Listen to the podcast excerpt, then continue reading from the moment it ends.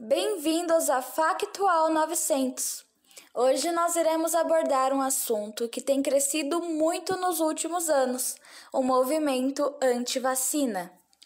Ultimamente tem se falado muito sobre o movimento conspiratório dos antivacinas. Seus adeptos negam a eficácia e a segurança das vacinas e afirmam que não passam de ferramentas injetáveis de controle social.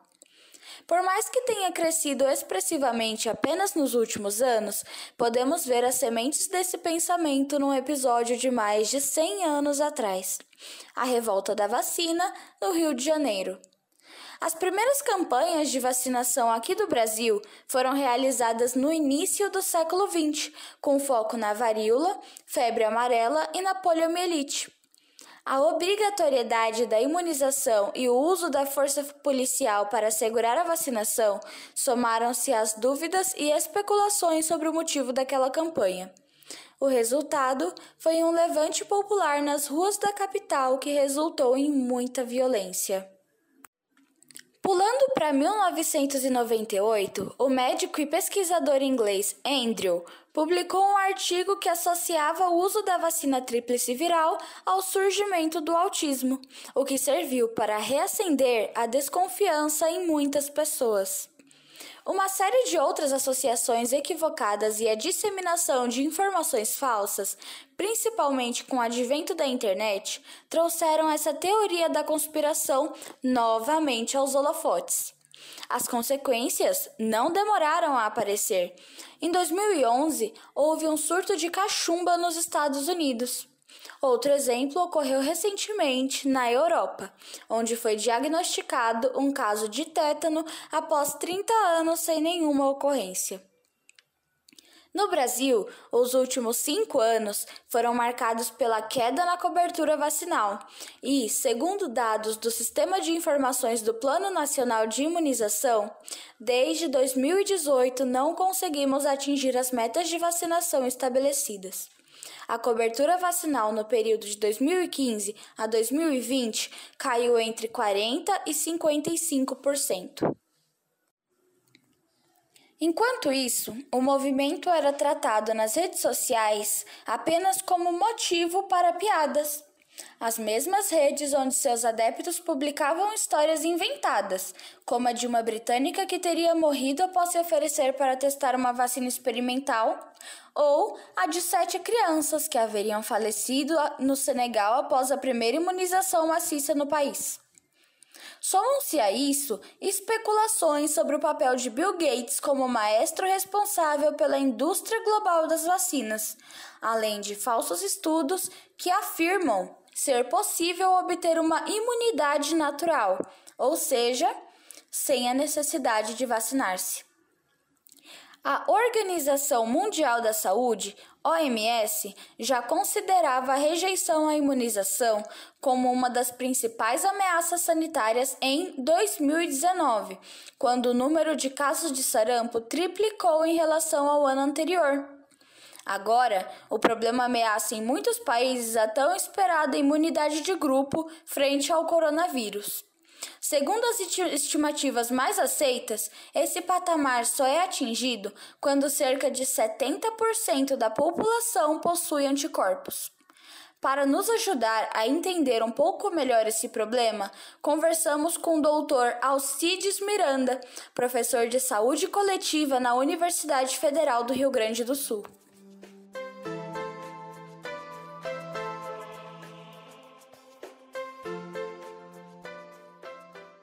Vimos recentemente o caso da Isabelle Borges, uma garota de 16 anos de São Bernardo do Campo que faleceu pouco após tomar a primeira dose da vacina da Pfizer. Agora, muitos estão afirmando que o imunizante foi a causa da morte. Qual é o seu parecer? Primeiro, esse, é, esse caso especificamente já, já vem sendo investigado né, e, e se sabe que não houve uma associação direta entre o evento vacinação e a complicação que levou ao óbito dessa menina. Mas mesmo se tivesse acontecido, aí nós vamos trabalhar com outra margem que não é a margem tolerável para óbitos evitáveis, mas a margem epidemiológica né, se o risco de se vacinar é pior do que o risco de se contrair a doença e de se ter a complicação, da letalidade da doença.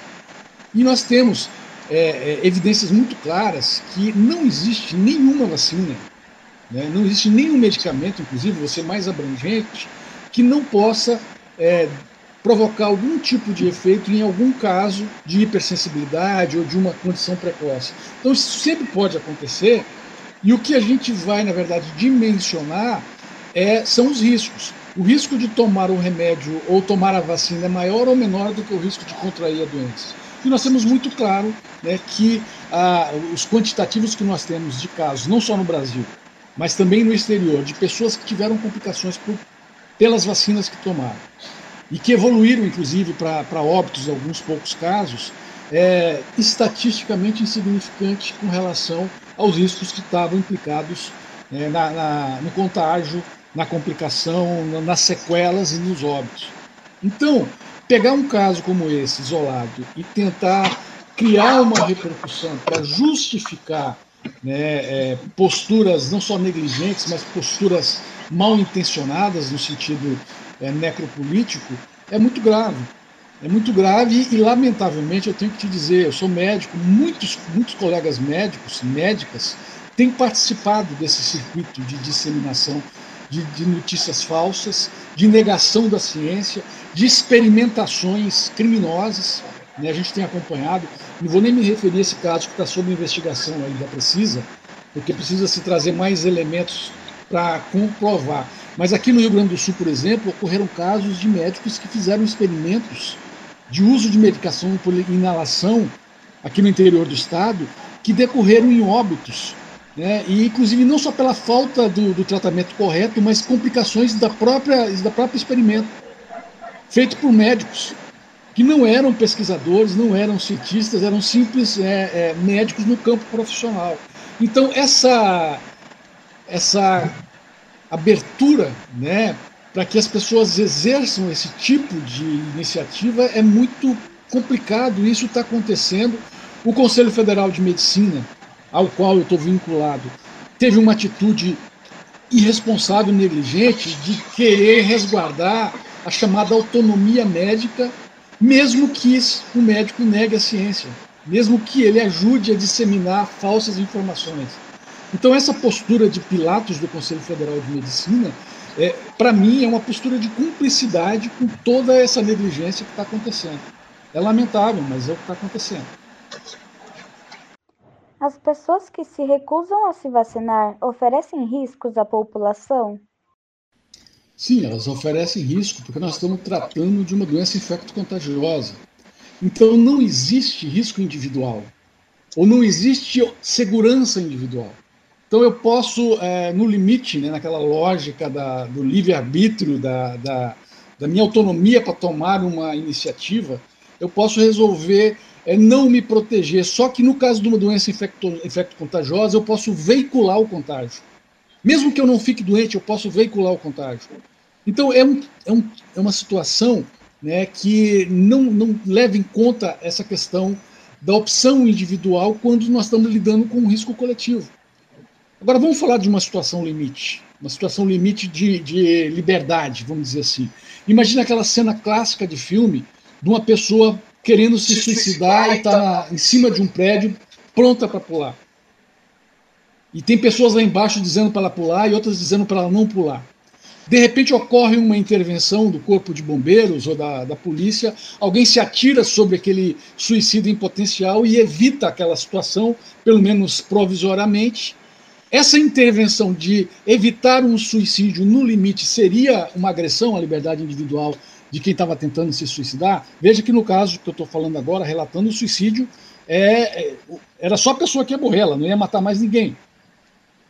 A gente admite que numa situação limite, mesmo individualmente, uma intervenção é necessária, porque aquela pessoa pode pensar melhor sobre aquela atitude e mudar de, de, de ou não. Mas essa intervenção ela é justa, ela é lícita, ela é legítima e é, é, e é amparada legalmente, inclusive. No caso de uma pandemia, de uma epidemia, nós estamos falando aqui de um risco coletivo compartilhado, a justificativa é maior ainda, porque não é um suicida em potencial, é alguém que está colocando em risco a vida de outras pessoas ao veicular o contágio. Então, é, é, é uma situação é, importante. Ainda sobre a vacina, alguns dizem: eu não quero me vacinar e não quero né, ser cobrado disso para entrar em qualquer lugar. Eu sou contra o passaporte da vacina. Aí é mais uma vez uma situação que nós estamos falando aqui, quer dizer, as salvaguardas com relação a um risco coletivo, elas dependem de atitudes individuais, de opções individuais, ou nós estamos lidando aqui né, com o risco compartilhado? Então, eu acho que esse discurso né, da liberdade de escolha, da, da, da opção, né, da liberdade ao limite, ele está mal contextualizado. E, mais uma vez, né, serve muito para nutrir essas teorias da conspiração. Mas é, não tem nenhum amparo, nem legal e nem do ponto de vista epidemiológico. Muitos afirmam que o novo coronavírus foi criado em um laboratório chinês. Isso tem fundamento? Em primeiro lugar, eu acho que a, origem do vírus não vai alterar em nada né, a, as medidas que precisam ser tomadas e a, as decorrências, as derivações daquela crise. Então, saber que foi fabricado em laboratório e que era um vírus chinês não alteraria em nada o que deveria ter sido feito e não serviria como justificativa para não fazer. Né? É, quando nós estamos falando de uma pandemia, na verdade a gente usa muito o termo sindemia, porque é uma, uma né, uma, uma, um complexo onde nós temos várias determinações e várias decorrências, não só epidemiológicas. Mas a gente tem que analisar numa perspectiva microbiologia, microbiológica, né, da, da, virologia, numa perspectiva clínica, numa perspectiva epidemiológica, econômica e por aí vai. As evidências que nós temos agora acerca da, do DNA, é, do, perdão, da, da, da partícula, né, do, RNA, do RNA viral, é, nós não temos tecnologia, né, e talvez não tenhamos nas próximas décadas, para produzir esse tipo de, é, é, de virose artificialmente. Então, é, essas são a, a, as informações que a gente tem de quem tem trabalhado diretamente com análise imunogenética dessa virose e de outras tantas também. Então, a, a possibilidade de ter sido fabricado em laboratório, seja na China ou em qualquer outro lugar, ela né, não existe, ela é mínima, pelo menos a partir do, do conhecimento científico que a gente dispõe. A, a disseminação, né, os circuitos de disseminação, de transmissibilidade, aí sim nós podemos é, demonstrar que negligências, omissões de governo criaram possibilidades de uma disseminação que poderia ter sido contida.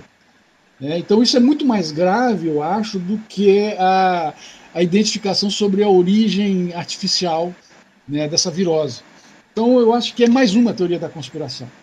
Né? Ah, os chineses dificultaram as investigações para poder né, se comprovar ou não que o vírus surgiu lá, que o vírus foi feito em laboratório. Aí isso vai é, é, entrar numa, num contexto de uma discussão que é mais abrangente, que tem a ver né, com segurança e etc, etc. Mas é, como eu disse antes, é, não temos informações, não temos evidências né, de que, é, nós tenhamos o domínio dessa tecnologia no campo científico. É, e espero que não venhamos a ter, né, porque isso serviria para é, guerras bacteriológicas, né, para guerras virais, para guerras. Né, que é algo que, inclusive, é, digamos assim, pesquisado secretamente por muitos países. Muitos países guardam, inclusive, é, cepas de vírus para utilizar em casos. Então, isso a gente sabe, tá? mas não o caso do corona. O corona é uma família de vírus conhecida desde a década de 60. Tá? Essa família, porque tem a forma de coroa né, na, microscopia, na microscopia eletrônica. Essa variação do corona, né, muito provavelmente, era uma variação silvestre que existia entre animais silvestres e por algum motivo fez a, o contágio para humanos. E a gripe, o H1N1, também é um caso muito parecido. Era uma gripe entre é, suínos, né? Às vezes passava para o tratador de porcos, mas ele não conseguia passar para outro humano. Então podia passar do suíno para o humano, mas o, o vírus ele não replicava de um humano para outros humanos. Aí de repente ele replicou. E aí nós tivemos a pandemia do H1N1, isso há mais de uma década atrás.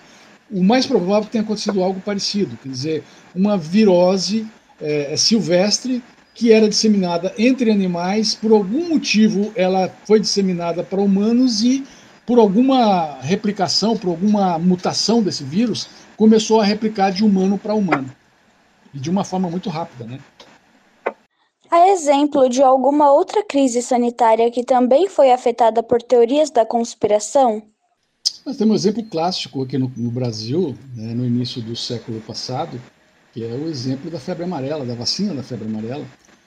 É, e naquela época, né, Oswaldo Cruz né, e outros convenceram o governo a impor a vacinação. Mas a informação que as pessoas tinham no senso comum é que se as pessoas tomassem a vacina, elas iam começar a crescer rabo, ter problemas de, como doenças de gado. E o curioso é, a tecnologia da vacina já existia quase 100 anos antes, quer dizer, no início do século XIX é que nós temos os primeiros casos de experimento com vacinação do Jenner na Inglaterra, né, com relação. E aí foi se desenvolvendo. Então já era uma tecnologia que tinha 100 anos. E quando ela chegou no Brasil, foi a famosa revolta da vacina, as pessoas se recusando a tomar vacina pelo tipo de informação que era veiculado, é, é, não só conspiratória, mas é, até folclórica, eu dizia. Mas aí vou só terminar esse exemplo é, citando o caso do Ceará, onde é, o governo no Ceará, da província do Ceará na ocasião, não quis investir em fazer vacina. Aí um, bio, um, um, um farmacêutico resolveu por conta própria comprar vacina e aplicar na, na população, e ele foi perseguido pela corporação médica e pelo governo do estado no Ceará. Então nós temos aí uma relação muito clara né, de, da vacina né, com a questão do poder, né, do poder institucional. Agora ninguém está obrigando ninguém a vacinar, não há uma imposição de que as pessoas se vacinem. Ninguém está né, pegando a pessoa no laço para vacinar. O que está se dizendo é o seguinte: se você não se vacinar, você vai né, é, é, apresentar um risco de coletivo, de, de, de, de, contágio. Então vai se exigir que tu comprove essa vacinação para te poder ter é, qualquer tipo de interação coletiva, contato com outras pessoas. Então, não há aqui um atentado contra a liberdade individual, né? no sentido da imposição, como aconteceu no caso aí da, da febre amarela no início do século XX no Rio de Janeiro. Não está acontecendo isso. A polícia não está indo pegar as pessoas para obrigá-las a vacinar. O que está se tomando são medidas e iniciativas de salvaguarda para evitar que aqueles que não se vacinaram continuem se constituindo como um risco coletivo. Então, eu acho que há uma distinção aí. Né? Mas, enfim. Outro assunto que não é muito dito é, é quando um pai, uma mãe é contrário à vacinação e ele a impõe ao filho, por exemplo, que não se vacine por uma opinião dele, isso também não seria um atentado contra a liberdade individual de alguém que, inclusive, não tem nem condições nem capacidade de tomar essa decisão adequadamente? Eu não vejo isso sendo questionado pelos negacionistas. Entretanto, muitos deles impõem né, essa, essa condição para as pessoas que dependem deles. Como você avalia a postura do governo federal na pandemia? Houve influência de alguma teoria da conspiração? É, eu diria que é uma atitude criminosa.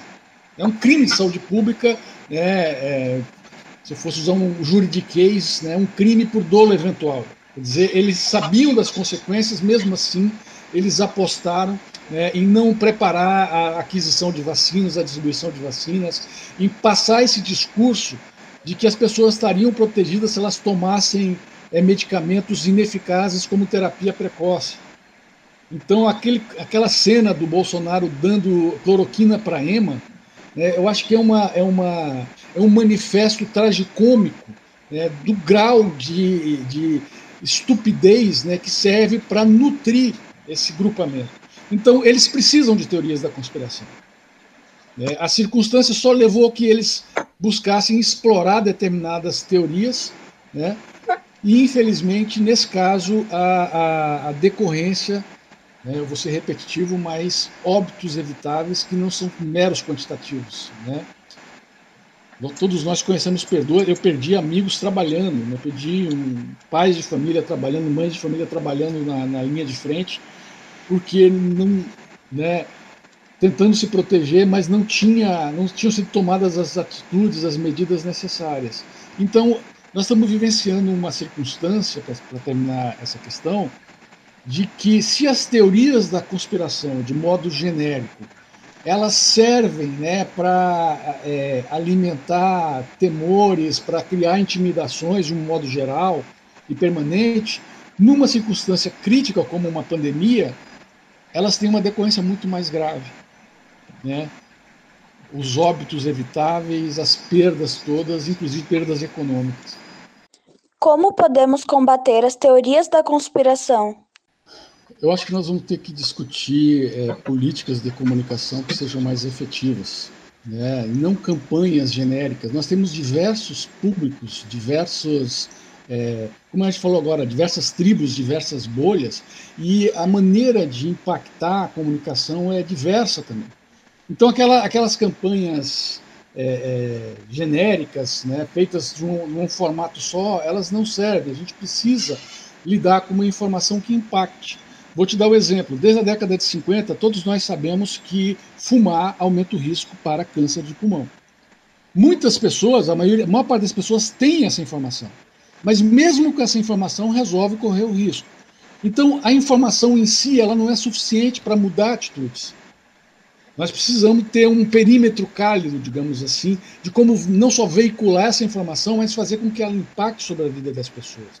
Então, acho que os governos, principalmente, têm que investir mais e melhor em lidar com a comunicação numa perspectiva onde hoje nós lidamos com várias mídias, vários circuitos de informação, né, e que é muito diferente do que era há 20 anos atrás.